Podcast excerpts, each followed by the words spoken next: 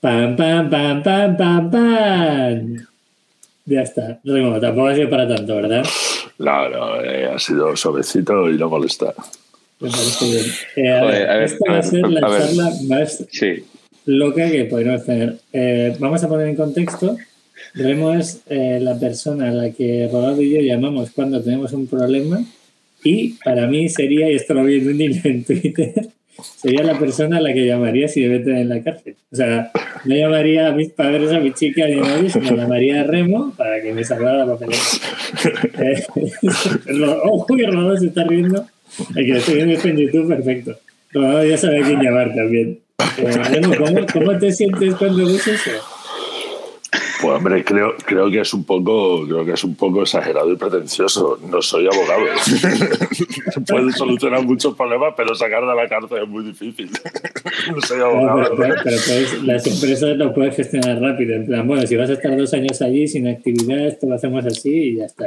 Me, me- me- me siento halagado, me siento halagado porque es decir, viene de la famosa frase del señor Lobo, eh, soluciono problemas, aunque hay muchos problemas que, que no tienen una solución sencilla, ese uno de ellos, pero la verdad creo que es una buena definición de cómo intento eh, ayudar a mucha, a mucha gente ¿no? cuando tiene algún tipo de problema. Y la verdad que suele funcionar, es decir, suele funcionar porque la mayoría de los problemas no son tan irresolubles como puede parecer en una primera instancia, ¿no? Y si lo es, Vamos no vamos a hablar de lo que haces. Ahora vamos a hablar de lo que haces. Eh, a ver, vamos a flipar con la intro de Remo. Antes de que me A ver, digas claro. Es que, ver, sí, sí, sí, ¿quieres sí. decir Es es no, no, tengo, tengo, tengo la cabeza eh, loca, porque claro, está. Si vamos a hablar de su empresa actual, que sí asesoría. Vamos a hablar de él como business angel. Vamos a hablar de Cibeta. Vamos a hablar de Meneame. Vamos a hablar eh, de Diario Motor. Vamos a hablar de, de- de- de- que nos hemos enterado hace 10 minutos que es eh, jugador federado de dominó. Eh, vamos a hablar de su carrera como físico. Vamos a, Químico. Vamos a hablar. Químico, químico. Químico, químico. Y vamos a hablar principalmente de que es saxofonista. Entre otras cosas. Entonces, de todo eso sale un humano, un individuo, que además eh, eh, es una bellísima persona y que, y que la- para mí la primera pregunta ¿a cuánta gente ahora mismo estás ayudando a la vez mientras haces el podcast? Eh, Interesante del podcast. Vamos Lo a que- darte una hora de tiempo. no, no- no quería decirlo, pero he respondido cinco correos en tu intro. No quería comentarlo, pero acabo de responder cinco correos y solucionar dos problemas. ¿Ves? Eso es eficiencia. Eh. Claro, no, que no sepa esto estará flipando, claro. Vale. Eh, Remo, ponnos un poco en contexto. Eh, ¿Quién es Remo? Luego vamos a ir a los inicios, ¿vale? Para que nos cuentes de dónde empieza todo y tal. Sobre todo tu actividad principal con I Asesoría, que es por lo que nosotros nos conocimos. Ya nos conocimos hace unos cuantos años, o sea que ahí empezó todo. Dinos quién es Remo. Cuando te preguntan quién es Remo, ¿qué dices? Pues es una pregunta, una pregunta complicada. Me gusta definirme como una persona, es decir, con buen humor. Mm, Es decir, me gusta mucho sonreír y la gente, es decir, la, la gente que transmite energía positiva. Es decir, suelo huir mucho de los perfiles que dan mal rollo, eh, no me caen bien y ahora mismo me defino como asesor, eh, pero es la última de las prioridades o quizás lo que menos me gusta o, de lo que menos sé o menos disfruto haciendo. Y actualmente me defino como asesor. Me dicen, ¿tú qué eres? Oye, pues yo soy eh, asesor fiscal. ¿no? ¿De dónde vengo? Pues como mi acento remarca, de un pequeño pueblecito de Andalucía. Eh, estuve muchísimos años viviendo entre Jaén y Málaga. Eh, creo que me dio un bagaje muy importante de todo lo que fuera la trayectoria vital, tanto profesional como académica, como, como haber nacido en una tierra tan sumamente alegre y, y simpática.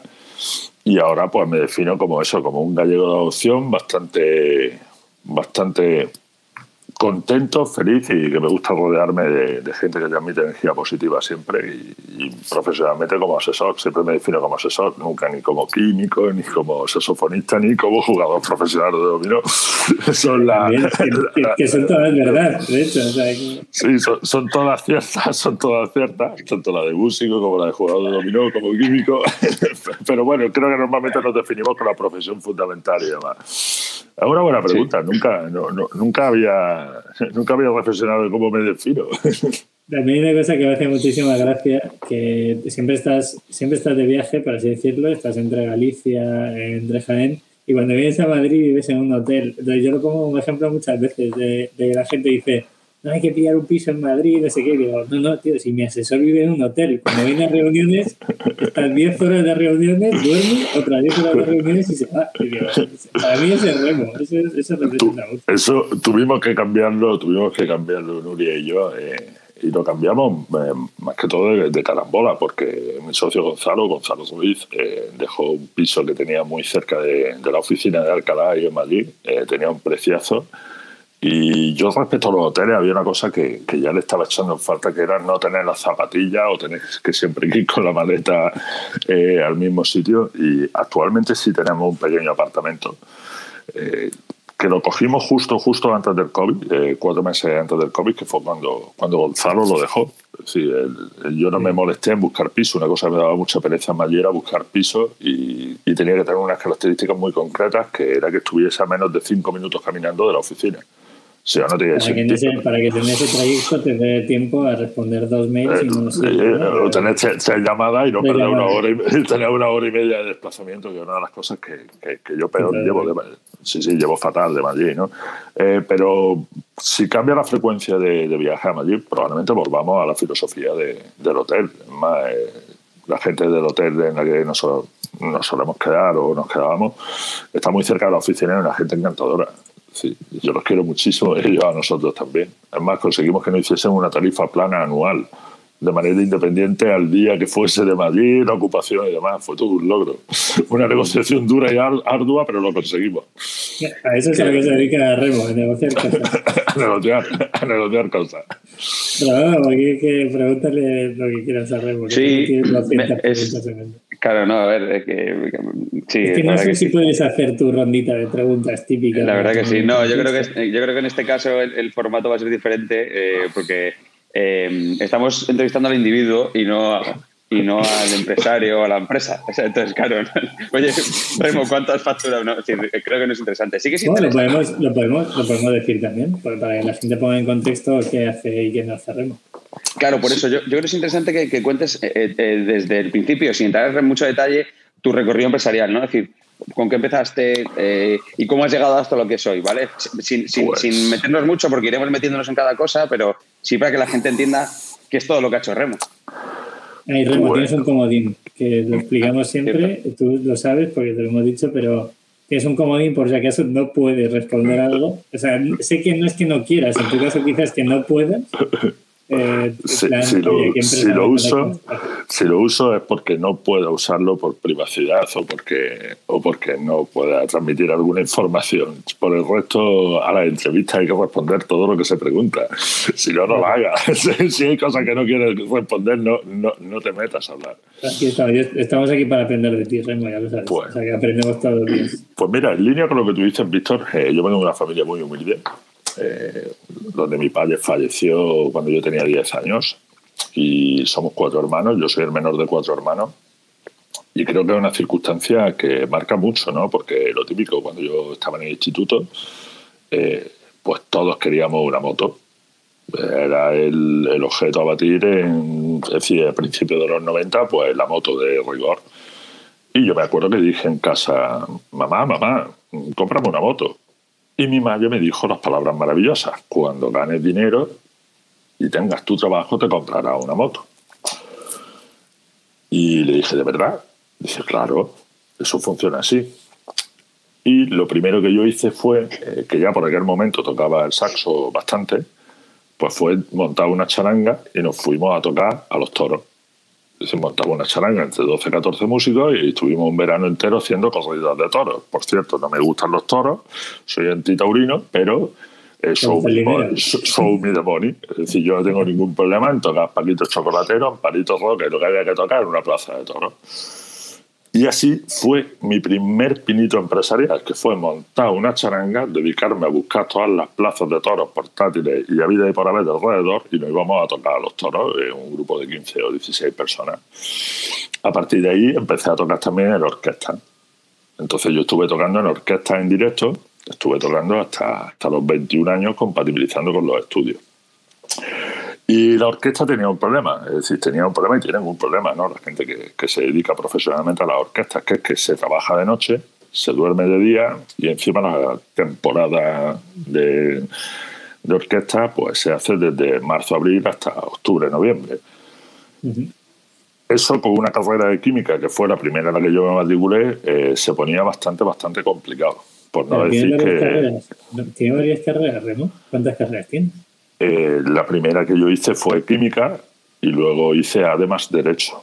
Eh, derecho no llegué a terminarlo, pero yo tengo hecho química, ADE, más derecho, me dejé cuatro asignaturas de derecho porque me niego a decir que soy abogado o que tengo un título de abogado. Por si acaso, para que no entre más clientes. con, todo, todo, mi respeto para los letrados.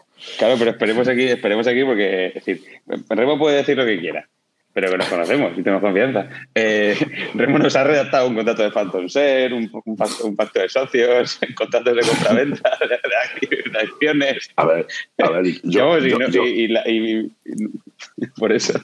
Me, me, dejé, me dejé a falta, de decir, no puedo decir nunca que soy abogado, lo primero porque no tengo el título, eh, me, dejé, me dejé tres asignaturas eh, sí me puse mucho las pilas en mercantil, me puse mucho las pilas en financiero, me puse las pilas en civil y uso lo, que lo uso es como, como conocimiento base y demás, ¿no? Entonces creo que la documentación que nosotros preparamos junto con, con mi compañera MJ que está por debajo y Fermín y demás, pues sí cumple la normativa base de, de qué abogado, pero nosotros no podemos decir que, que trabajamos como, como abogados, porque en realidad no lo somos. Sí, pero si hacemos unos pequeños complementos y demás, hacer un contrato de compraventa de unas participaciones o un contrato de Phantom o, algo así, es relativamente asumible y fácil.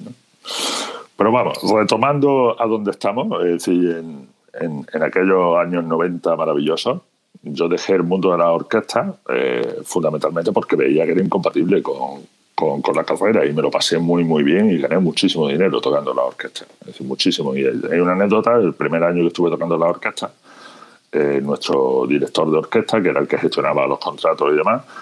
Estábamos 22 músicos tocando en directo y para que os hagáis una idea, eh, en aquel entonces se cobraba en pesetas, estábamos cobrando por actuación 20.000 pesetas cada músico, que era un, era un pico, un pico importante, eso son 120 euros diarios, ¿no? Eh, eso en los años 90 daba de sí. Tocamos 135 días y cuando terminó la campaña, el que menos pasta le debía al director era 200.000 pesetas. Imaginaros el verano que nos metimos. nos pegamos el puto verano de nuestra vida. Desde aquello no fue un verano, fue un desfase. Entonces yo me di cuenta que bueno, la orquesta hay que dejarla. Y mientras estaba estudiando química, eh, estuve dando clases en dos academias y también me dedicaba a poner copas en un par de garitos eh, los fines de semana. O sea, siempre has tenido capacidad para ganarte tu dinero. sí, porque yo desde que empecé eh, también teníamos el problema. Mi hermana tiene dos años más que yo, también estaba pagando de la carrera. Mi otro hermano acababa de terminar su, su carrera. Uno de mis hermanos decidió no estudiar y demás. Entonces había problemas familiares importantes en casa para sufragar los gastos de todos. Eh, y yo directamente, pues desde que empecé a, a tocar con la música y demás, pues siempre, siempre he estado trabajando siempre más tengo un historial de vida laboral bastante, bastante extenso, porque empecé muy, muy joven. Y además yo me matriculé eso en química, una carrera que era lo que me gustaba y de verdad una carrera que siempre he disfrutado mucho, disfrutaba muchísimo del laboratorio y era lo que, lo que me gustaba. Y cuando terminé química, en aquel momento justo con un compañero de piso, estábamos bebiendo una cerveza en la facultad justo el día que aprobamos la última asignatura a los dos, eh, en ADE, yo en, química, y vimos en una revista de barrio, eh, que era una revista de lo típico de vendo Oper Corsa, y me ofrezco para cuidar perros. Un anuncio que ponía busco economista que hable inglés. Entonces, claro, era una oferta de trabajo que allí no pegaba ni con cola. Es decir, pues claro, es decir, buscaban un, un perfil de economista que hablase inglés con, con experiencia, con trayectoria, una revista donde aquello era viendo Oper Corsa y anuncios de compraventa. Dice mi colega, dice, yo voy a llamar porque esto es muy raro y esto tiene que ser una estafa o algo. Y digo, y digo yo también voy a llamar a la entrevista. yo también quiero ver qué es lo que se cuece aquí. Imaginaros dónde voy yo con un título de química de bajo brazo a una oferta de economista. No tiene sentido ninguno. Total, que llama a mi colega, llamo yo, nos convocan a los dos para la entrevista. Y en aquel momento yo el currículum que tenía, evidentemente, era exclusivamente de química, con un montón de cursos que había hecho. Y mi experiencia profesional, pues imaginaros, había dado clases, había puesto copas y había tocado orquesta. Bueno, pues me monté un currículum en inglés y puse como los mexicanos, que yo era licenciado, no puse la carrera. si usted que es licenciado. Y el currículum entero en inglés. Y yo, como había hecho un montón de cursos con una terminología bastante rara, tuve la grandísima suerte que el jefe que me entrevistó no tenía ni idea de inglés, porque si hubiera sabido inglés, evidentemente, en cuanto ve las definiciones de los cursos y demás, dice, ¿tú qué es lo que has estudiado? Y ahí me hicieron la primera oferta de trabajo seria como director financiero. Entonces, a los dos días del tirón. Porque en realidad la empresa esta en cuestión era una empresa bastante grande eh, y lo que necesitaban era alguien que organizase mucho los flujos productivos, eh, todo lo que era la estructura empresarial. Era una empresa que tenía eh, una línea de mantenimiento de ascensores, una fábrica de ascensores, una planta en Turquía, otra planta en Casablanca y una división de promoción inmobiliaria. Todo esto era en el año 99. Y me llamaron y me ofrecieron el puesto de trabajo. Entonces, claro, yo dije, tierra, trágame. Con 23 añitos para 24 me acaban de enchufar un puesto de director financiero pagándome una pasta cuando yo lo que soy es químico y lo que tenía era una oferta de Repsol encima de la mesa que me podía ir a Puerto Llano y luego al extranjero o coger esa oferta que me quedaba entre Jaén y Málaga. Y dije, va, no tengo ganas de viajar. Yo estaba por aquel entonces con mi primera mujer. No estaba todavía casado, pero estábamos ya bastante, una relación bastante avanzada. Y dije, pues mira, paso de irme al extranjero. Y ese mismo año me tuve que matricular en Además Derecho y pedirle todos los apuntes a mis colegas que no le habían dado trabajo, porque evidentemente no tenía la formación suficiente para meterme ahí. Bien es cierto que si sabes resolver la ecuación de Riemann, contabilidad mucha dificultad no tiene. Sí, contabilidad no deja de ser un tema de, de suma cero, es decir, entender un balance, las masas patrimoniales, lo que son asientos contables. Yo siempre he dicho que si eres un buen matemático y tienes una buena visión espacial, es decir, contabilidad no tiene mayor historia. Otra cosa es toda la normativa eh, legal y, asociada. Y ahí fue donde yo empecé. Entonces, entonces sí que tiene complejidad, ¿no? Porque hay, hay, que tener, hay que ser buen matemático hay que tener visibilidad espacial. Exacto. Ahí, ahí, de la ley. Ahí, ya sí tienes que saber de la ley, ¿no? Pero yo siempre lo he dicho, a ver, si tú has hecho química física, has hecho matemáticas por un tubo, has hecho estadística y eres capaz de entender las complejidades de, de la física cuántica, Hombre, me vaya a perdonar, pero creo que tampoco es que sea las carreras jurídicas, evidentemente son complejas, tienen su dificultad, pero a, mí la verdad que me resultó muy, muy fácil eh, sacarme ADE a la misma vez que estaba trabajando. Ya, bueno, tenía ciertas nociones básicas de contabilidad, matemática iba muy, muy, muy preparado, evidentemente, y yo me la saqué con relativa facilidad.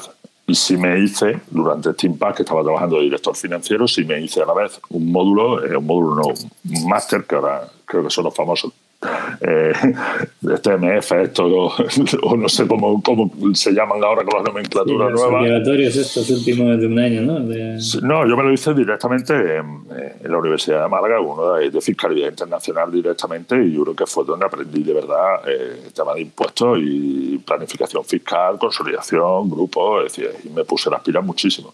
Y finalmente decidí no terminar Derecho eh, porque no, no era necesario y yo ya mi profesión estaba desarrollando bastante bien ahí. Y eh, eso fue hasta el año 2008. Eh, ¿18 años estuviste? No, no, no, yo empecé en el 2000, no, en 1999. Es decir, yo ahora mismo tengo, 45 años. Yo el, terminé el título, el título de química, me lo dieron justamente en el verano de 1999. Y, y comencé a trabajar justamente ese verano, en el 99. Entonces yo estuve ahí casi 10 años. Estuve nueve años trabajando en esta empresa. Y en esta empresa muy bien. Estuve muy bien trabajando. Puse unas normas, es decir, hubo bastantes normas de sentido común y ahí aprendí muchísimo de gestión empresarial. Muchísimo, muchísimo. Éramos casi 700 personas trabajando y la verdad que había un equipazo, tanto en el departamento de innovación como en el departamento de ingeniería, la parte comercial, la parte de recursos humanos. Es decir, hicimos una empresa muy, muy gordo Y yo, lo, y yo lo dejé, me fui en baja voluntaria directamente por, por malas decisiones que se tomaron con, cuando empezó la famosa crisis inmobiliaria y demás, eh, hasta el punto de yo dije, que oye, vaya a romper la empresa, si no podía adquirir este grado de endeudamiento, el tema inmobiliario estaba mal, las últimas operaciones no han salido regular, hemos tenido que vender a pérdida y no quiero tener que despedir a más de media empresa eh, por mala gestión. No, no, no, no, tú que sabes, no sé qué, no sé cuánto. Dije, mira, me voy. Me voy. En verano de 2008 presenté la baja voluntaria y me fui.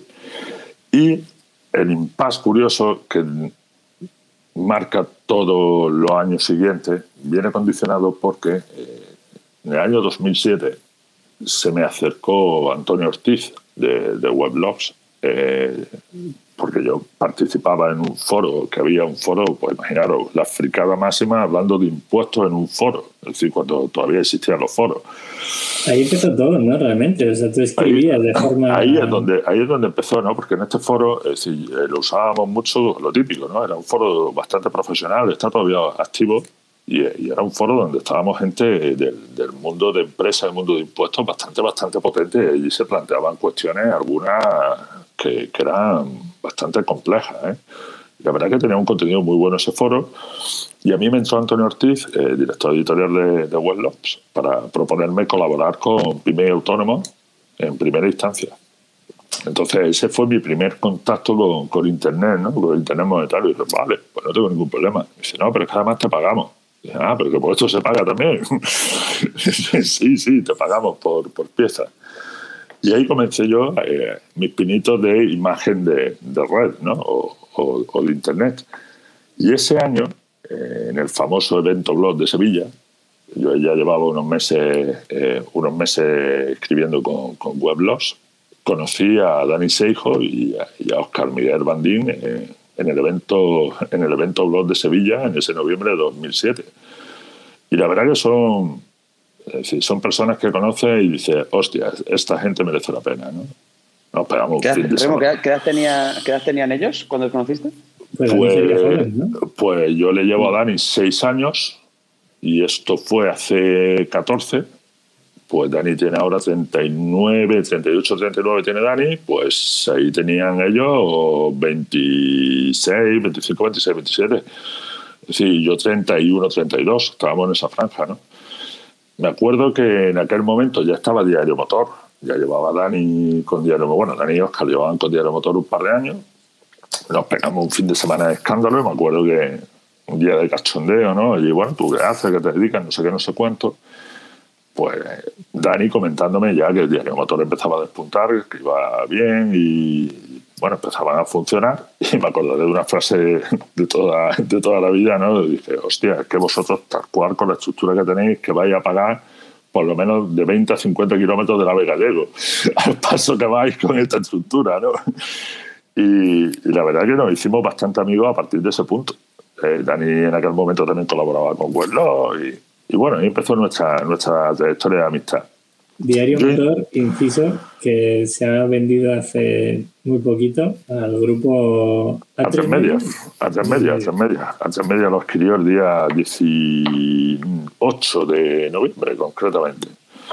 Pues yo intensifiqué mucho mi participación con Weblogs y también coincidí, eh, coincidí, no conocí porque yo empecé a llevar bastantes proyectos empresariales de weblog, más allá de, la escritura en los, en los blogs bases. ¿no? Empecé a llevar proyectos como Activa, empecé a llevar algunos proyectos de mucho más calado que tenía weblog en aquel momento.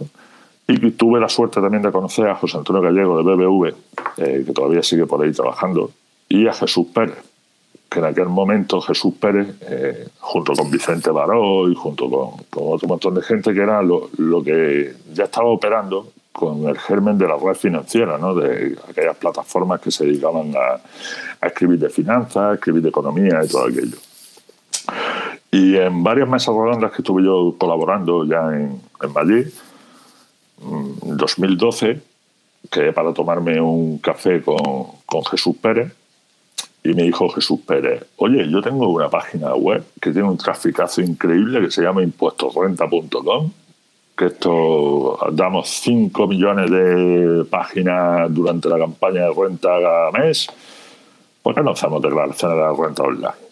vamos a montar un tinglao, yo pongo el dominio y eh, tú lo lideras. Y le dije la frase de siempre que es como sujeta el que fue lo que me faltó. Decirle, va, declaraciones de la cuenta, eso la competencia no la hace no tiene sentido.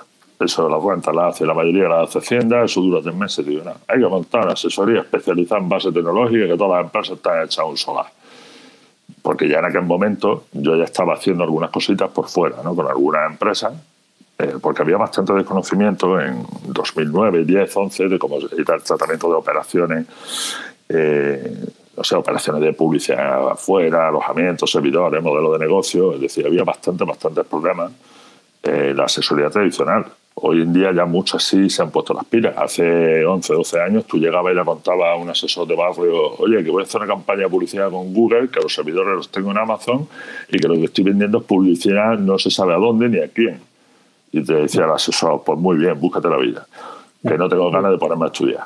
La cuestión es que si alguien, alguien tiene estas dudas y se lo pregunta Remo, la respuesta de Remo son dos segundos, para que la gente lo entienda. Hay que hacer esto, esto y esto, y tú, me parecía Sí, no, exacto. Pues esa carencia ahora mismo, es más, eh, Jesús Pérez y Gonzalo Ruiz, su socio, eh, en aquellas andanzas que ellos llevaban Financial Red y BlogFan, que también eran redes de blog, eh, ya habían tenido varios problemas serios con Hacienda, varios problemas, algunos requerimientos y demás, de cosas que no estaban bien interpretadas, básicamente porque los asesores que estaban llevando en aquel momento, pues se les escapaba, punto.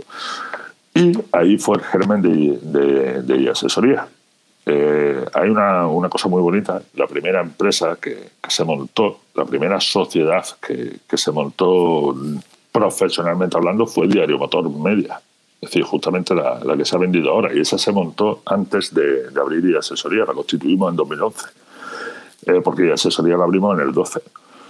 Y cuando abrimos y asesoría, íbamos buscando eso. Eh, no teníamos ni idea.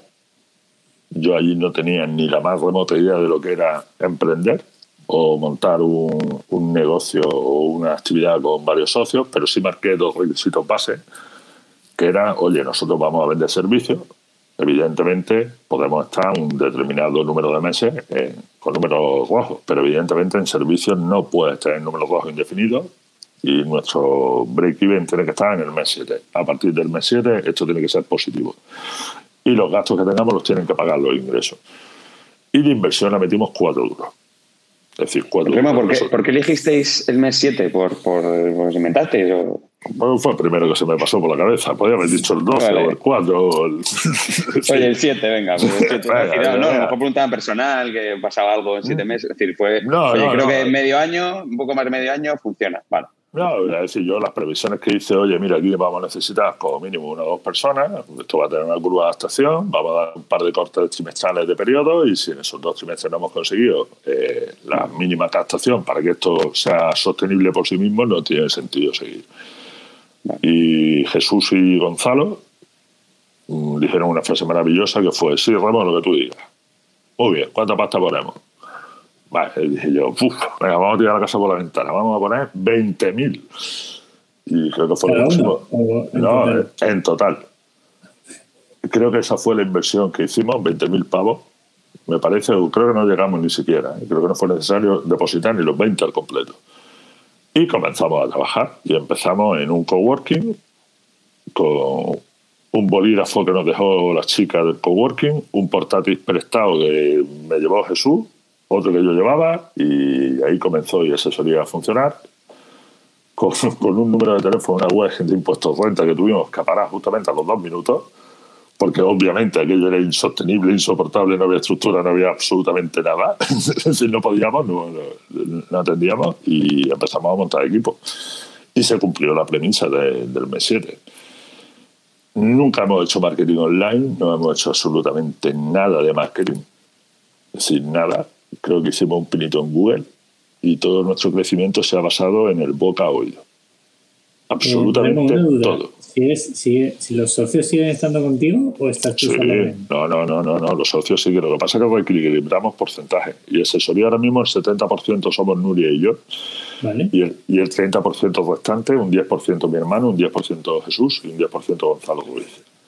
Es Es decir, ellos siguen siendo socios y, es más, yo con ellos voy al, fin del mundo, ¿no? Es decir, porque asesoría en parte. Eh, ellos nunca han estado en la parte operativa, pero sí ha hecho muy buena labor comercial Gonzalo. Es decir, Gonzalo ha sido el máximo prescriptor que hemos tenido desde el minuto cero y gracias a él y gracias a Jesús estamos en el punto en el que estamos, porque nos dieron todo el apoyo necesario en, esa fase inicial. El segundo mayor prescriptor eh, se llama Pepe, yo creo. Pepe, Pepe, Pepe es uno de los máximos, es nuestro embajador, estrella. Es decir, yo creo que más contactos que Pepe me ha facilitado eh, pues la gente que habla conmigo es, eh, tengo un negocio online, vendo a India, importo no sé dónde, y luego tengo un canal de YouTube, y digo, dice, no tengo ni puta idea qué hacer, y digo, no te preocupes, yo tampoco, pero es un signo que sí, Y, y, al final es como Remo, otro, no, No, no, no. Eh, y es más, Pepe, te agradezco públicamente, te agradezco públicamente que eres una de las personas que más clientes nos manda. Yo pongo un ejemplo de Remo siempre de por qué hay que trabajar contigo. Nos hicieron una inspección de Hacienda cuando Minimalicen facturaba a 135.000 euros, me acuerdo perfectamente, y fue un envío que hicimos a Dinamarca o algún sitio así, y nos levantaron la mano y Rodolfo y yo mandamos cuatro fotos en plan, Remo, que nos quieren hacer una inspección, y tú dijiste no te preocupes. Si vuelve por allí, le ponéis en manos libres que está todo bien. Y, no sé si llegamos a ponerlo en manos libres o con un mail se solucionó todo, pero algo que para cualquier empresa que está creciendo, pues están haciendo, porque en ese momento estábamos haciendo, eh, no sabemos qué hacer, Rodado y yo era como, bueno, pues ya está, a la cárcel. Eh, no hemos empezado y ahora tenemos que ir a la cárcel. Y tú dijiste, no, no os preocupéis, que esto es normal, que son inspecciones muy básicas para ver qué hacéis y ya está. Entonces, a día de hoy. Te recomiendo, Rema, porque yo quiero dormir tranquilo todas las noches. a, día de hoy, esa, esa premisa base siempre la decimos: oye, si no hacéis caso, dormiréis tranquilo. Es decir, si hacéis lo que os decimos, dormiréis tranquilos. Si hacéis lo que os dé la gana, intentaremos que dormáis tranquilos, pero no lo podemos garantizar. Evidentemente, milagros no se pueden hacer tampoco. ¿no? Es decir, y sí tenemos la grandísima suerte que la inmensísima mayoría de los clientes que tenemos nos hacen caso y cuando tienen una duda preguntan y no se suelen meter en jardines extraños ni en jardines peligrosos. Pero la verdad que y asesoría a día de hoy creo que somos una empresita, intentamos hacerlo lo mejor posible dentro de la dificultad. Eh, somos un equipo ya sois y cuántos clientes tienes activamente? Ahora, ahora mismo somos 19 personas en total, contando a Nuria y a mí, 19 operativas. Los socios eh, no trabajan el número de clientes exacto no te lo puedo decir. No lo sé exacto, Pepe, tendría que mirarlo. Es decir, no es que no quiera decírtelo, pero vamos, tenemos que estar pues sobre la, cerca de las 500 sociedades. O sea, pagáis el Dropbox de, los caros. O sea, porque... Eh, sí, sí, sí. Es más, nosotros nuestro coste, nuestro coste tecnológico por usuario, o por trabajador, mejor dicho, está cerca de los 500 euros al mes entre las licencias de RP, licencias de Google, licencias de Extender, la licencia de John Boy, eh, decir, la licencia de Windows, la de Terminal Server y demás, tenemos un coste tecnológico bastante caro. Lo mismo que no nos gastamos prácticamente dinero en material de oficina para la estructura en la que estamos. Es decir, nuestro coste de material de papel, toner y demás es irrisorio. En servicios tecnológicos nos gastamos una pasta.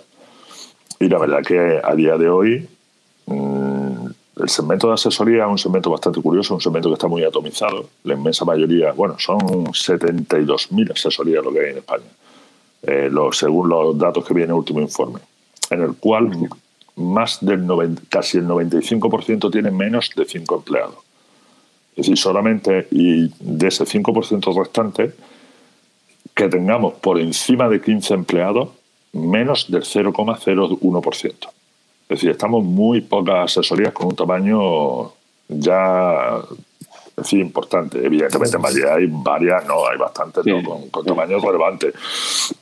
Pero si nos salimos de lo que es la esfera de Madrid, en la mayoría de los sitios los despachos profesionales de las asesorías no tienen un gran tamaño, suelen ser eh, despachitos con uno, dos, tres, cuatro, cinco personas, ¿no? Que es un modelo. Ahí, o sea, tú te planteas vender y asesoría? ¿O cuál es el objetivo de crecer y asesoría?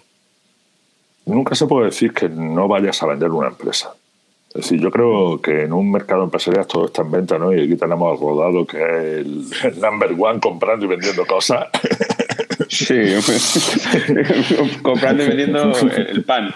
El pan. Eh, a ver, y asesoría en una empresa de servicio y evidentemente sí podría venderse, claro, hay operaciones corporativas. El sector tiene que evolucionar mucho y el sector está trabajando a dos niveles. Está el sector los que vamos intentando mm, pivotar clientes hacia una digitalización, automatización, robotización y demás, que eso sí ha sido una huella base nuestra a pesar de no contar prácticamente con buenas herramientas, nunca hemos tenido buenas herramientas tecnológicas, ¿no? Y no existe un, un buen mercado de herramientas tecnológicas que, que, sincronicen las dos facetas, ¿no? Hordes, por ejemplo, es una buena herramienta, cubre muchísimas cositas, pero Hordes olvida por ahora la pata del asesor. Y hoy han hecho un monstruo, ¿eh? Un monstruo y una cosa muy, muy chula de producto. Pero eh, le falta la, la parte de back office fea, ¿no? De, de gestión de, de impuestos, de, de, asesoría y demás, y luego un producto lento el nivel de contabilidad. Yo le he hecho en falta un, un local en ERP, es decir, un ERP local sincronizado, que tenga un... Es decir, le he hecho en falta cositas. Y sé que Jorge está construyendo mucho en ese sentido y que a medio plazo pues probablemente sea uno de los entornos sí, de referencia.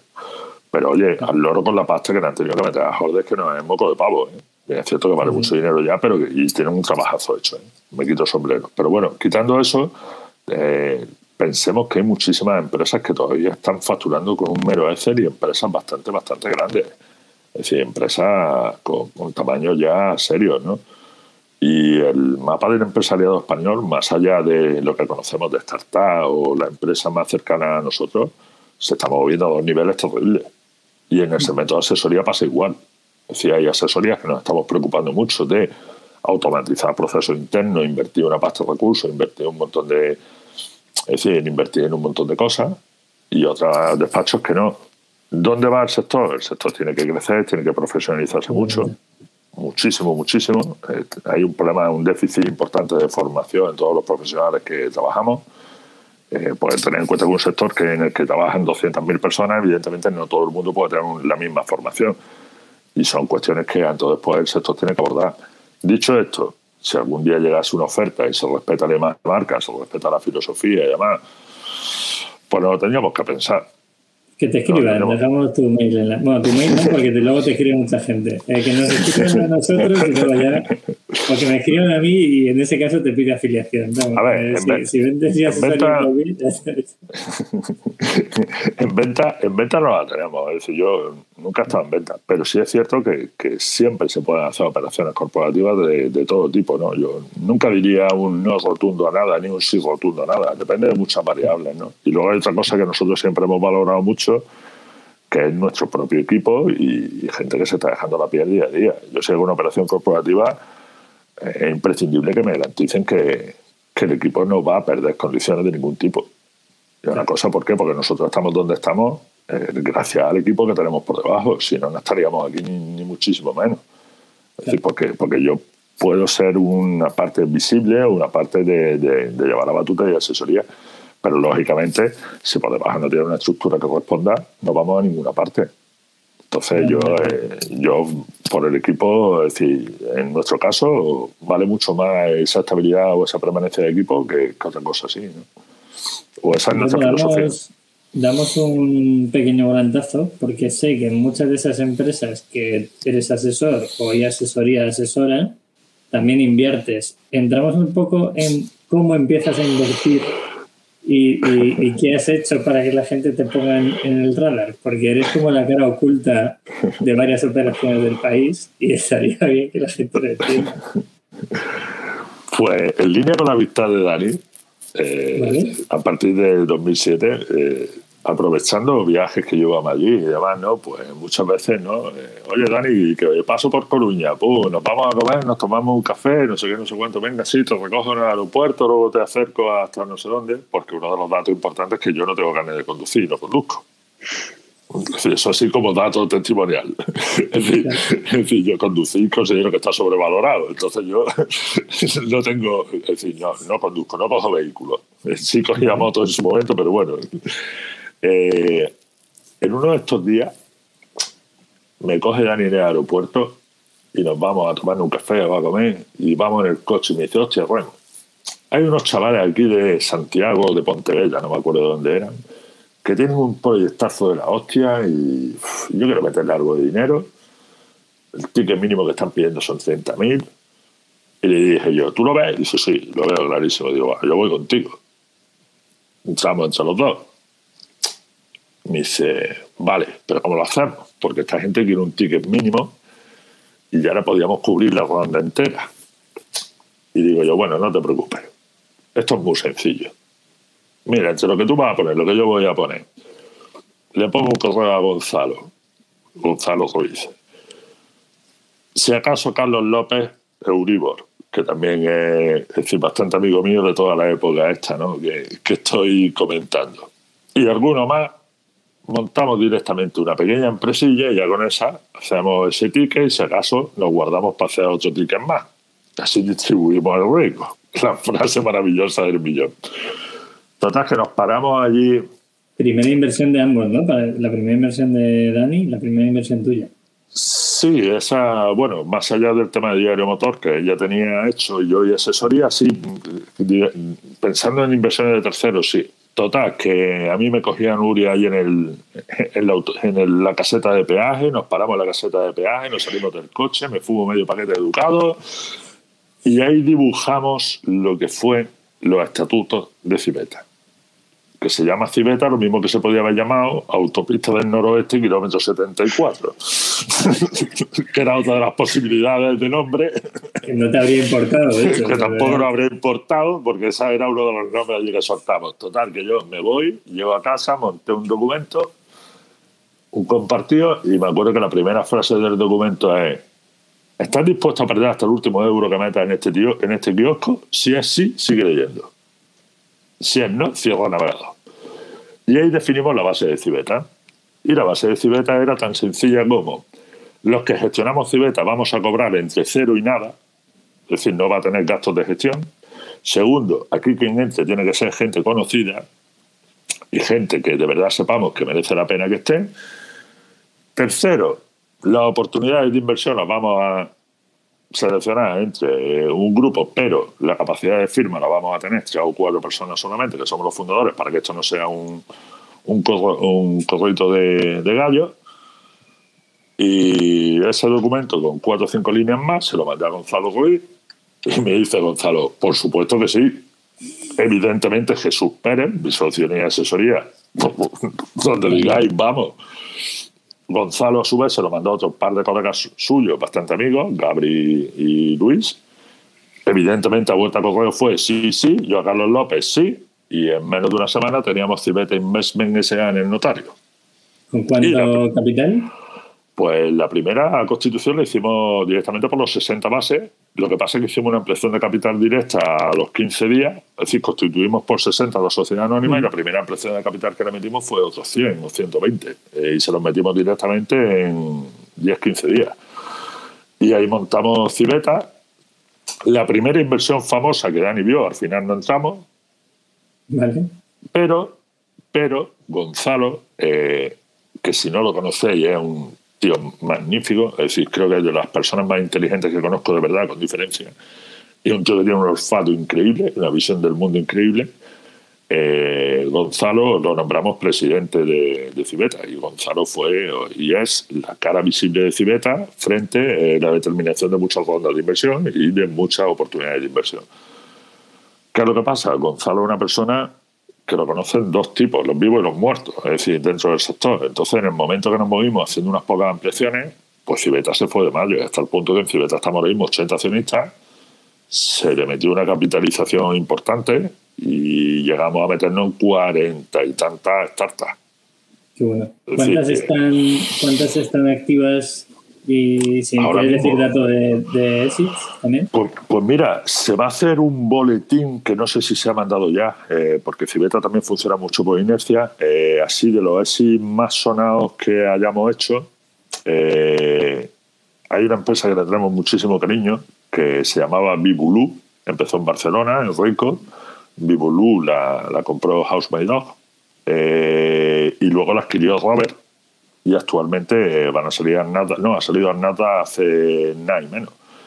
Y en esa entramos en fase cero, porque esa se fue Gonzalo a Barcelona directamente un fin de semana se metió allí por Barcelona y se vino con cuatro startups debajo del brazo, que estaban allí directamente dibujándolas, ¿no? Y vino con cuatro proyectos de, hostia, este tío es un crack, lo que está haciendo este, y este chaval está haciendo estas cosas muy bien. Otra que no ha dado para que la gente pueda entender por cuánto puedes, esa inversión se puede, se puede llevar a venta. Mira, el multiplicador máximo que nosotros llevamos hecho ahora mismo es por 38. Ah, vale. Un por 38.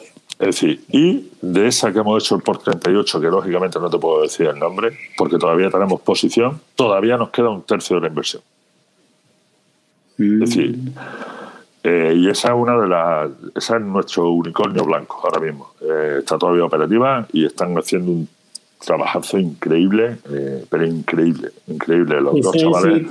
¿Eso es si paga el fondo, Remo? ¿O es la típica de, fondo de dos startups que pagan el resto de, inversiones? ¿O en vuestro caso se mantienen más? nosotros a día de hoy hemos conseguido, si no me equivoco mentalmente, hemos recuperado ya el 80% de toda la pasta que se ha puesto. Y nos, quedan, y nos quedan participaciones importantes. Es decir, nos quedan participaciones importantes y hemos palmado pasta, evidentemente, muchísimas. Eh, pero nos quedan todavía participaciones importantes que yo creo que el fondo va a ser muy positivo. Además, el fallo quizás que tuvimos en Cibeta eh, fue que no se pueden hacer tantas ampliaciones de capital ni condensar tanto en la misma empresa. Es una cosa que yo siempre he dicho, cuando se monta un fondo de estas características debe ser mucho más pequeño, mucho más limitado, para evitar la sobrevaloración de la siguiente ronda.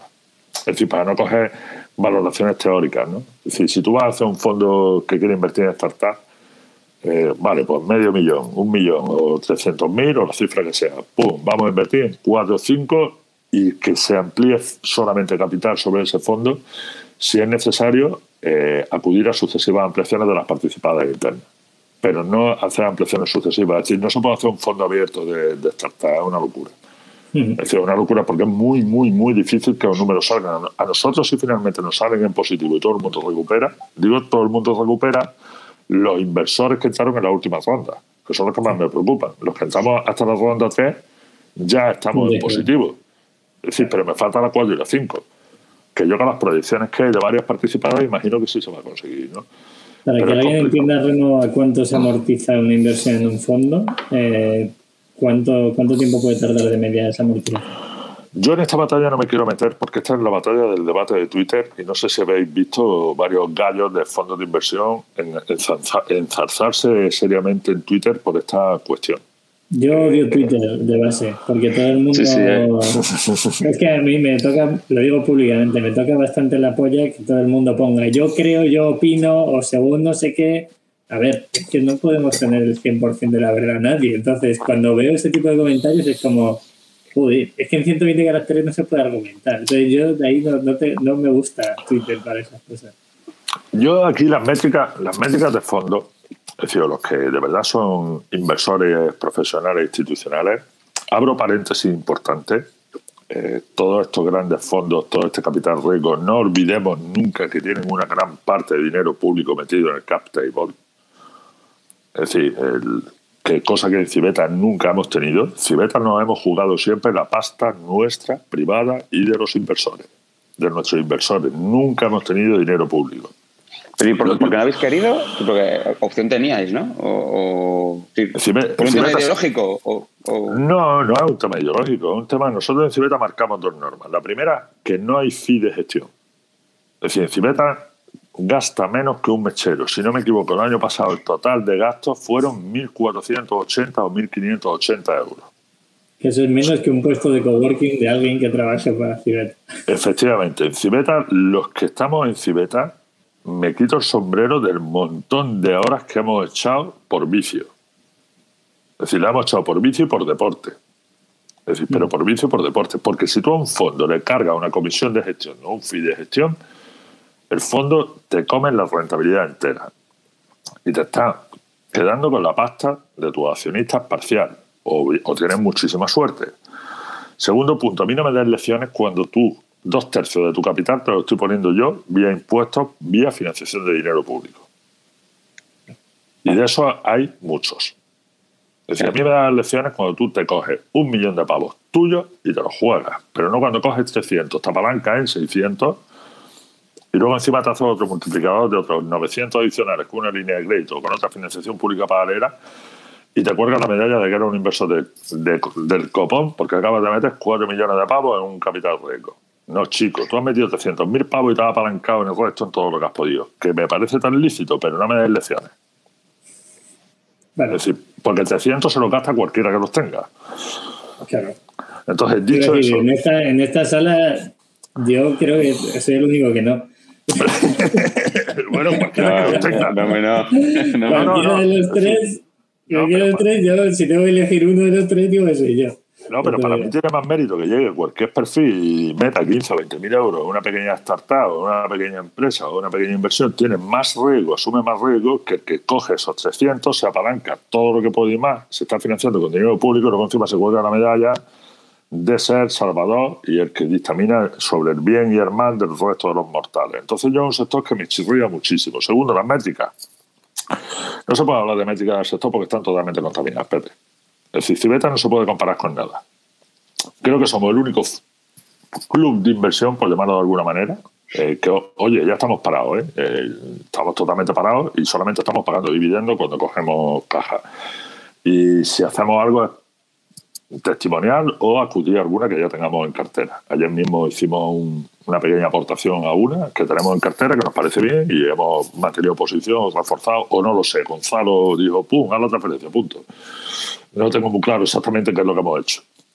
Pero, pero esa es una de las características. Nosotros no cargamos gastos de gestión. Segundo, toda la financiación es propia, no tenemos deuda. Es decir, que tú cuando metes un millón y el otro millón te lo está poniendo en INSA, evidentemente el factor de rentabilidad es por dos, porque la deuda no la comentas como dentro del ROI de retorno de inversión. Eso de Cibeta tampoco es viable.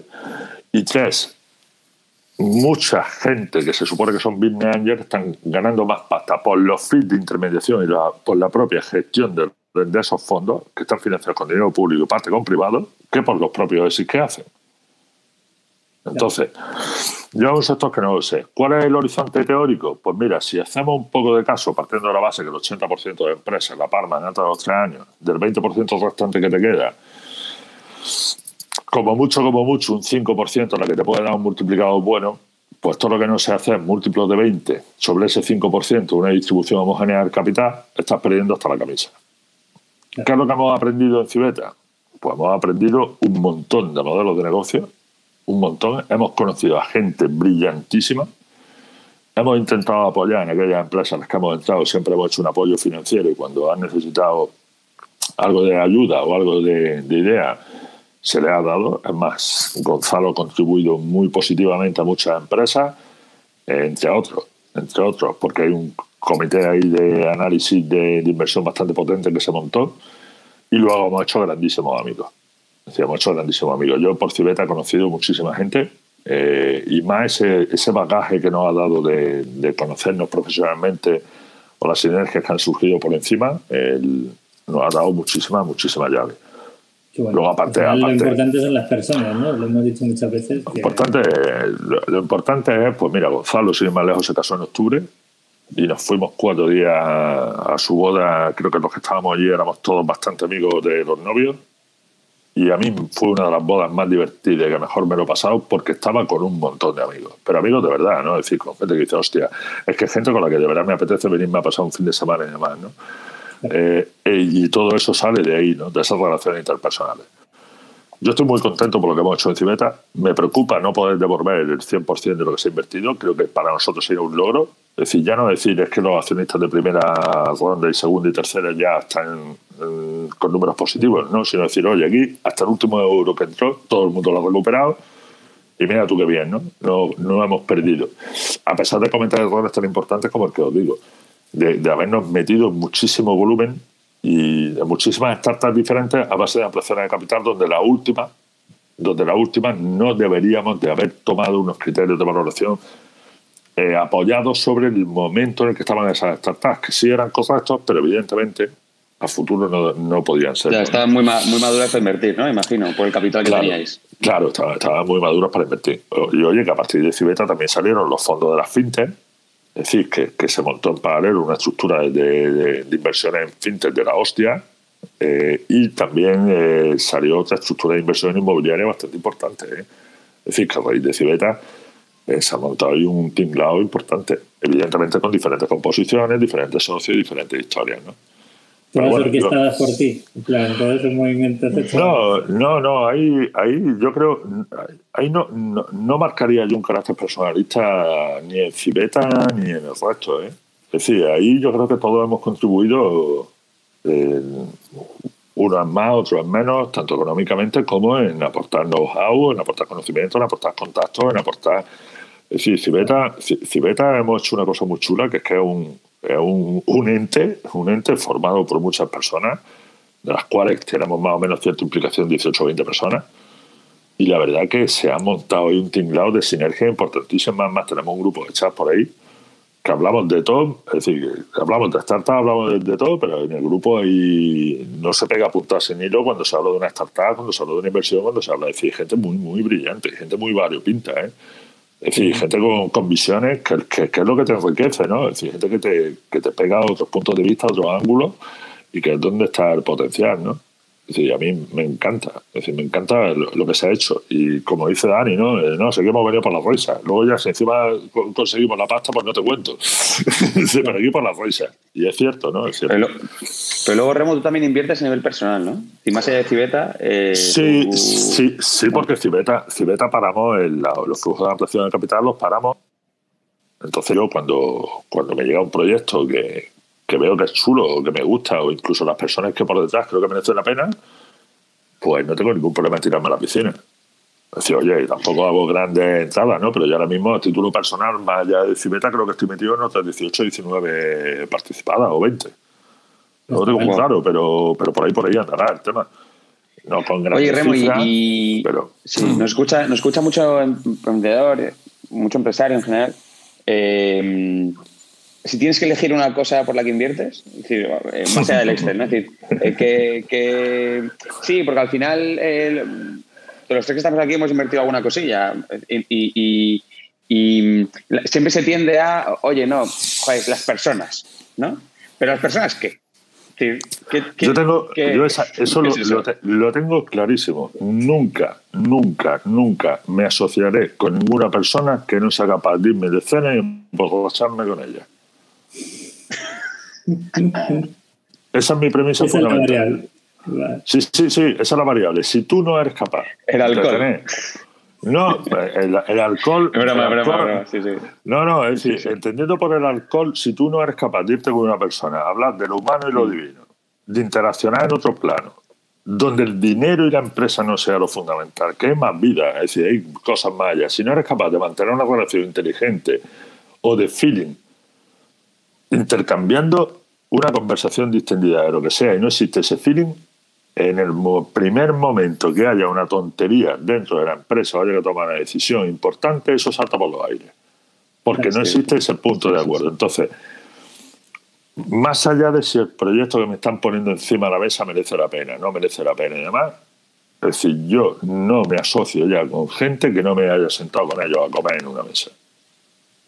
Es decir, a comer en una mesa o haber tenido o haberme tomado un café o haber visto ese trasfondo de ese feeling personal. Es decir, yo necesito que exista ese feeling personal. Si no existe ese feeling personal, directamente, por chulo que sea el proyecto, digo, mira, no voy. No voy, ya está. Es decir, no voy, no voy a estar cómodo. No voy a estar cómodo y probablemente la otra persona tampoco lo esté, ¿no? Y puede ser un proyectazo. Eso es la lectura que yo saco de todos estos años.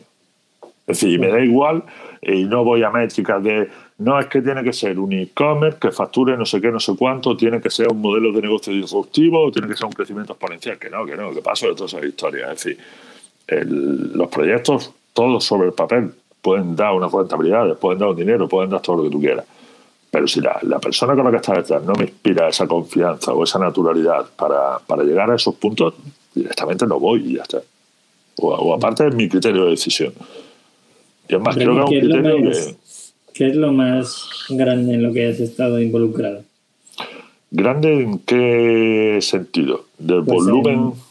En, venta, volumen, o sea, más allá de asesoría, de Cibeta, porque nosotros sabemos la, venta de Diario Motor, bueno, nosotros lo sabemos y lo sabe todo el mundo porque es público, pero ¿hay algo que, que, no sea público y en lo que tú ya también has participado? ¿O es Diario Motor junto a Dani y su equipo la venta más grande? Hay un par de ellas que no puedo decir cifras eh, que están muy por encima. Es decir, hay un par de ellas, sí, sí, sí, hay un par de operaciones, hay un par de operaciones que están muy por encima de Diario Motor. Yo, por desgracia, tenía un porcentaje muy testimonial. Pero, al final termina rascando por todos los sitios, o sea que no está mal tampoco. No, pero, pero, pero, yo no sé tener dinero, es decir, yo no tengo dinero a título personal, es decir, si a mí me quema, me quema el dinero en mi cuenta, yo veo, yo veo dinero en mi cuenta personal y me echo temblar, es decir, si yo vivo a media factura, vivo a media factura mensual de la quiebra en la cuenta personal. Es decir, por eso mismo, es decir, me dedico a mover mucho la pasta, muevo muchísimo la pasta. Eh, tanto en startup como en mercado financiero, como en división inmobiliaria, como en fondos, como decir, de verdad no sé tener pasta a título personal. Nunca he tenido eh, ese colchoncito de seguridad, ¿no? Que, que, mucha gente dice, no, es que yo necesito tener 10.000, 15.000, 20.000 en mi cuenta personal por si mañana me pasa no sé qué. yo lo que pienso es, si me pasa no sé qué, me enterráis, cojones. Pero la misa no me hace falta que me la echéis en la caja. Pero no, una pregunta que no preguntamos a nadie, que a mí, por aquí puedo usar el comodín, pero levantar la mano. ¿Cuál es tu patrimonio? O sea, ¿Mi patrimonio?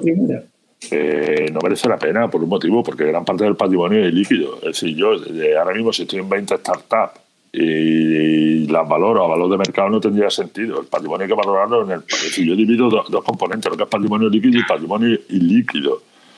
Es decir, el patrimonio líquido es aquel que tienes disponible realizable en el acto eh, y el ilíquido. Pues, es decir, tengo en, la parte de división inmobiliaria, pues tengo 5 millones de euros en ladrillo. No son 5, ¿eh? No tiene sentido. Es decir, puedes decir, tengo tantas unidades inmobiliarias que a su valor contable es tanto. A valor contable, a valor contable, mi situación patrimonial actual supera las siete cifras. A valor contable. Es decir, el pero no significa que esas siete cifras se puedan transformar en siete cifras de verdad. Porque yo tengo un perfil muy, muy arriesgado en todo.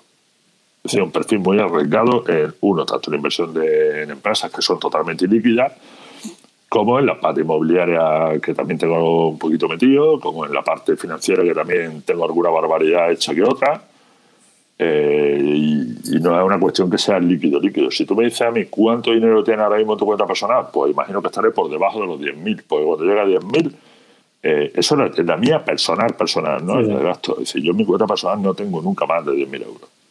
Sí, podemos empezar a preguntar, Rodado, a la gente que venga. En plan. Sí, sí, yo, es más, lo voy a mirar ya por curiosidad. Espérate. Pues mira, ahora mismo tengo 7.400 pavos en la cuenta personal, punto. Ese sería mi patrimonio personal directo disponible. Ahora, el, empresarial, evidentemente, pues no tiene, no tiene más sentido eh, montarlo en, en, línea con lo que te estoy diciendo. ¿no? Es decir, a día de hoy nos van las cosas bien, eh, pagamos, pagamos todo lo que hay que pagar, yo me considero un gran privilegiado. Si, si te digo que no gano pasta, estaría mintiendo como un bellaco. También he trabajado como un negro. Eh, perdón por los negros, ya estamos con la frase racista en el podcast. faltaba, faltaba, algo, faltaba algo de eso. y, y yo me doy por satisfecho con ese tema. Y también he aprendido en mi trayectoria a cometer grandes errores muy, muy gordos a nivel de pasta. Pero no hay... Una, pregunta asociada a esos errores. Alguien que nos escuche que sea emprendedor, emprendedora o que su empresa vaya creciendo y ya sea más empresario, ¿qué recomendación puedes dar a alguien después de tu experiencia montando cosas, invirtiendo en cosas, incluso como asesor? Porque tu perfil es muy completo en ese sentido. Uf, complicado, complicado. Que nadie emprenda por necesidad. Es decir, el emprendimiento por necesidad trae verdadero trama.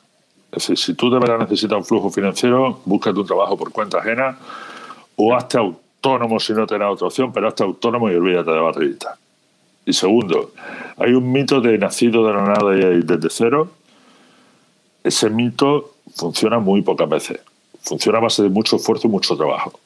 Eh, pero es muy, muy difícil construir algo grande eh, si no vienes con un apoyo base un apoyo familiar, un paraguas familiar, una formación familiar.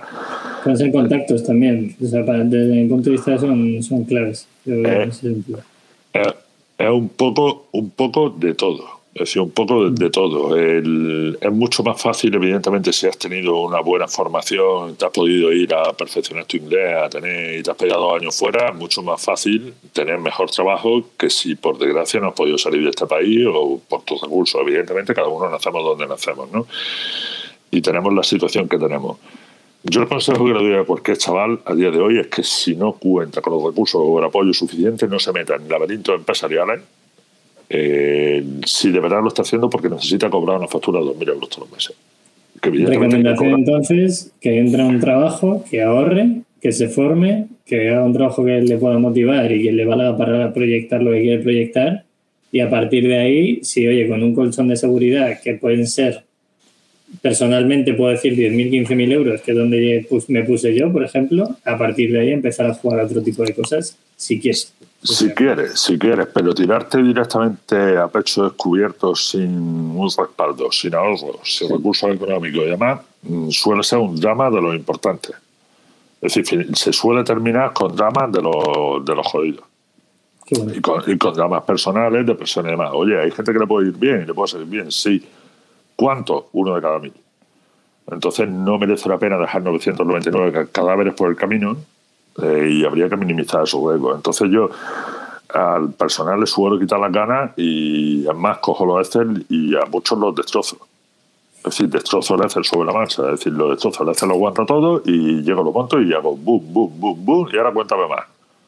¿Cómo vamos a seguir? Porque tienes el, vicio de vestirte, la mala costumbre de comer a diario y encima te gusta pagar un alquiler. Ahora cuéntame de dónde va a venir esta pasta. Y yo ese es el consejo que le doy. Luego hay gente que está emprendiendo que evidentemente va con, mucho respaldo, mucho bagaje profesional y demás, y lo hace muy bien. no existe una fórmula mágica, no existe una fórmula mágica, pero hace falta, hace falta apoyo económico por detrás. Si no lo tiene o tiene esa dotación, necesita apoyo económico por detrás. Y luego algo que te guste y ten formación. ¿eh? Fórmate, fórmate muchísimo. Pues a mí con esa recomendación, debo decir que en esta sala coinciden dos personas que son uno de esos, de esos mil, porque eh, a Rodolfo he visto nacer a nivel empresarial y sé que ha sido uno de esos mil. Y Remo, porque nos ha contado, también es uno de esos mil. Sí, pero muy difícil. Hay ejemplos de los que salen bien. A ver, es que los dos os habéis reventado a trabajar. Quizá yo he trabajado un poco menos, pero porque hice el truquito de entrar en Telefónica a ganar dinero que está bien. hay, la gente hay muchas, hay, muchas formas, hay muchas formas de hacerlo, yo creo. Eh, para mí todas son válidas. Em, incluso la de la que ha dicho Remo de, oye, yo fallo, ¿no? Fallo. Es decir, fallo, me la pego, me doy un estén tremendo, hago algo de dinero y vuelvo. Es decir, que hay mucha gente que el camino del, del, fallo eh, que, es, esa, es, esa, formación, es ese tirar la puerta hacia abajo, ¿vale? Y de repente convertirse en ese tronco, esa tronca que Em, oye, pues ha conseguido, es decir, de repente se ha convertido en empresario, ¿vale? Eh, es decir, me, gustan los dos caminos, pero es verdad que hay que tenerle muchísimo respeto a montar una empresa, a la primera sobre todo, muchísimo respeto, a todas, ¿no? Pero a, la primera más, porque es la que genera más ilusión, en la que eh, hay eh, tomas decisiones más de corazón, más de estómago y menos de cabeza, yo creo. así que sí, mandamos un mensaje de respeto a todo el mundo. A ver, eh, yo a día, a día de hoy, eh, lo que hemos hecho en asesoría, evidentemente ha salido de, del esfuerzo y del trabajo, tanto personal como de Nuria, como, como del equipo. Si yo tuviese. Uy, se ha caído Pepe, ¿no? Se ha caído Pepe, sí. Uy. sí, nada, volverá, volverá. Ya, ya está Pepe, te has, caído, pero, te has caído, pero has vuelto, ¿no? ¿O no? Sí, no, os preocupéis, esta plataforma lo soporta todo. Nada, vuelve, vuelve, vuelve, a, vuelve a empezar en lo que estaba diciendo, pues bueno, no, justo votar así que... Si, yo tuviese que volver a tomar la decisión de que tomé en 2012 con Jesús allí en, las famosas torres de sujétame el cubata en el huevo, vamos a montar una asesoría, eh, uno, no la volvería a hacer sin recursos. La pasta que le metimos es no tenemos recursos. Eh, dos, habría dibujado de verdad un modelo potente de crecimiento y tres, eh, habría dimensionado la inversión necesaria para llegar hasta el punto donde estamos, no haber tardado 10 años, sino haber llegado muchísimo antes. muchísimo antes. Y evidentemente habiendo arriesgado muchísimo más. Eso es el bagaje que yo he aprendido. Las posibilidades de habernos estrellado con mi asesoría eran del 99,9% con la estructura que, pusimos encima de la mesa. Es decir, tanto de atomización como de falta de inversión, como de falta de decir. Yo creo que cometimos absolutamente todo lo que no se debe hacer en la misma empresa. Sí, sí, creo, creo que no nos dejamos ninguna. Es decir, ninguna sin, sin hacer. Y, oye, ha salido bien. Sí, a día de hoy ha salido bien. Facturamos, tenemos nuestra cartera de clientes bastante estable, bastante madura y tan agradecidos que estamos a todos ellos, ¿no? Es decir, con una fidelidad brutal. Eh, lo dicho, intentamos trabajar lo mejor posible. Se han cometido algunos errores y hemos, pedimos todas las disculpas del mundo. Estoy, creo que todas las empresas es imposible ¿no? que, que una empresa no. Cuando una, una organización tan grande que no haya cosas a mejorar siempre o que se cometan algunos detalles, algunas tonterías, ninguna cosa grave. Es decir, nunca hemos tenido ninguna cosa grave. Siempre hemos buscado la, perfección. Pero evidentemente a mí me dicen mañana, oye, voy a montar una sesión. Le digo, vale, perfecto, 200.000 a la cuenta cuando estén allí, seguimos hablando. Decir, eso es lo que, lo que yo he aprendido. Tanta, tanta pasta, sí, hostia, pero al ser servicio, eh, no, no, no, vas ganando pasta desde el principio, ¿no? no, pero mira, eh, pues, pues, la cifra que te he dicho no es ninguna gilipollez. Eh, ¿Sabes cuánto valen nuestras licencias de nuestro software base? Un software relativamente potente para nosotros. Vale, 25.000 pavos nada más que la primera instalación. Claro. Eso, eso nada, eh, más que el software. SAGE, ¿no? Sí, sí, claro. Bueno, da igual que te metan un SAGE, en un Water Club, que te metan a decir, nada más que la inversión tecnológica que hay que hacer de licencia, en global debería ser de entre 55 y 60. Porque si empieza con una mala herramienta, ya empiezas dibujando mal los flujos productivos del equipo interno. Es decir, ese fue uno de los principales errores que nosotros escogimos, ¿no? Hacer una inversión potente en las herramientas internas para definir bien los flujos de producción del minuto cero. Porque una vez que tú empiezas a trabajar de una manera, con un formato de equipo, cambiar las herramientas y cambiar los flujos.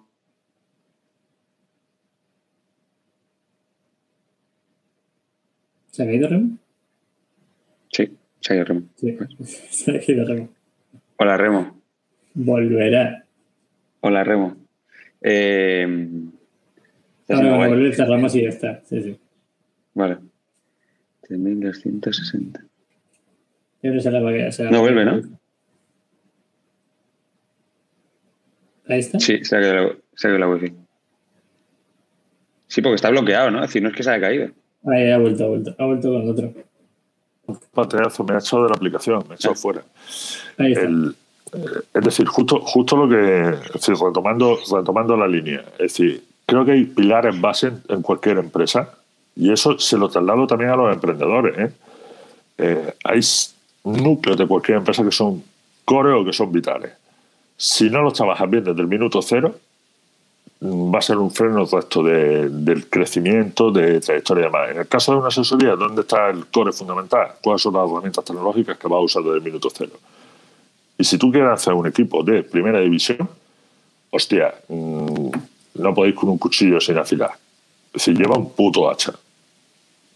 Es decir, entonces eso es una cuestión que yo, uno de los errores base que, que cometimos, ¿no? Y por eso te digo, ahí me dice mañana, ¿un despacho profesional? Pues te 200.000 pavos y te monto un equipazo. Te monto un equipazo y te monto un despacho del minuto cero. Eh, con 20.000 pavos, pues por lo que te digo, empezamos con una puta licencia de Contaplus. Que cuando la cambiamos los dos años, pues ya fue el primer Cristo gordo interno que tuvimos a nivel de proceso y demás. Y como esa, pues para escribir un libro. Y eso pasa en todas las empresas, ¿no? Que lo que suele pasar cuando vas corto de recursos y cuando tienes que ir tomando decisiones de esa manera. Pero bueno, el, el, devenir. El devenir es la forma de hacerlo. Pues chicos, yo creo que muy enriquecedor para cualquier empresario, empresaria, incluso inversor que nos haya escuchado. Eh, Remo, ¿quieres aportar algo más? ¿Has rodado? ¿Queréis decir algo más? Eh, no, Remo, muchas gracias. Yo, la, realidad es que me, me, flipa, me flipa que, que, traigamos personas normales que hacen cosas extraordinarias, ¿no? Y que son, sí, sí, y que, y que, hay, y que no, no, Así que no hace falta entrevistar al último e-commerce que lo está petando para que la gente eh, se inspire en emprender ¿no? y que vea que, emprender y vivir están conectados. Y, Eso es lo que a mí me gusta y lo que a mí me interesa de REM. A ver, todo, todo es. Lo, muy bien, yo creo. todo, es importante. Hay gente por ahí que ha hecho cosas muy, muy chulas, gente que hace cosas muy chulas. Claro, todo claro, el mundo, Todo, todo el mundo da, todo el rato y nos encanta. Sí, sí, sí, sí. Además, eh, hay gente, hay gente que tiene, tiene puntos muy positivos. Eh, yo me considero un tipo muy normal dentro, dentro de lo que digáis, ¿no? Muy normal dentro de lo que hago y, y demás, ¿no? No creo que haga nada excesivamente especial y, y creo que hay gente muy brillante haciendo cosas cosas lo mismo que nosotros, ¿no? Gente muy brillante por ahí, gente muy buena. Lo mismo que también hay una colección de macetas increíble. sí, sí, sí. que, bueno, pero bueno, el, la, verdad, la verdad que me ha gustado mucho charlar con vosotros Sí. Ah, bueno, sabemos que no estamos grabando, es decir, que no es la primera ni la última charla que nos pegamos del humano y lo divino. Total. La única diferencia es que esta la vamos a publicar. Pero por la sí, es la única diferencia. Y bueno, que me he dejado el tema del dominó, pero eso ya, esa os la cuento del bar. esa es la cuenta del De acuerdo. Un ataque al corazón a un participante en un torneo de dominó en la Federación Española, eso lo dejamos para el siguiente episodio. Sí, esa, esa y el, un juicio que se hizo también por un premio eh, Huelva eh, que luego tuve que ir a testificar tres años más tarde. Es decir, el dominó es un deporte muy, muy peligroso. Es un deporte de alto riesgo es un deporte de alto riesgo. Te va la salud y te pueden demandar directamente.